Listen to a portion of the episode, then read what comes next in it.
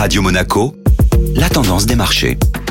Radio Monaco, la tendance des marchés avec Société Générale Private Banking. Bonjour Clémentine Rousseau. Bonjour Benjamin. Troisième séance de hausse pour les marchés européens. En cette première semaine de l'année, jamais 203, les marchés d'actions européens progressent pour la troisième séance consécutive hier. En dépit du ralentissement de l'activité dans le secteur privé en Europe sur le mois de décembre, notamment dû à la propagation du variant Omicron, la situation économique continue sur sa bonne dynamique d'amélioration. Les marchés n'anticipent pas que cette vague épidémique impactera durablement l'économie. Quelles sont les valeurs qui se démarque en séance Le groupe américain Qualcomm, spécialisé dans les semi-conducteurs, a signé plusieurs accords pour la fourniture de puces au groupe français Renault. Le constructeur automobile s'attribue la plus forte hausse du CAC 40 hier, en progression de plus de 5%. Dans le secteur de la distribution, Auchan explore à nouveau la possibilité d'une offre d'achat sur son concurrent Carrefour, qui tire profit de cette nouvelle et clôture en hausse de 5% sur la séance.